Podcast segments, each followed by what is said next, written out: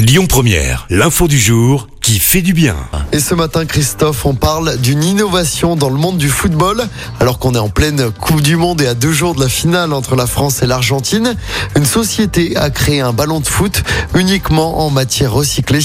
Derrière cette initiative, on retrouve en fait la société Rebond, basée à Nantes. Alors tu vas me dire en quoi est fait le fameux ballon? Bah en faux cuir, mais aussi à partir de plastique et de PVC. L'entreprise voudrait désormais aller plus loin et miser sur des ballons avec du polyester recyclé à l'intérieur. Pour un ballon recyclé, il faut en revanche compter au minimum 49 euros. À noter que 12%, 12% de la vente des ballons sont reversés à des associations comme l'UNICEF ou encore Football Écologie France.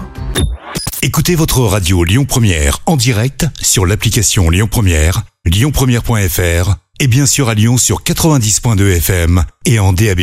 Lyon Première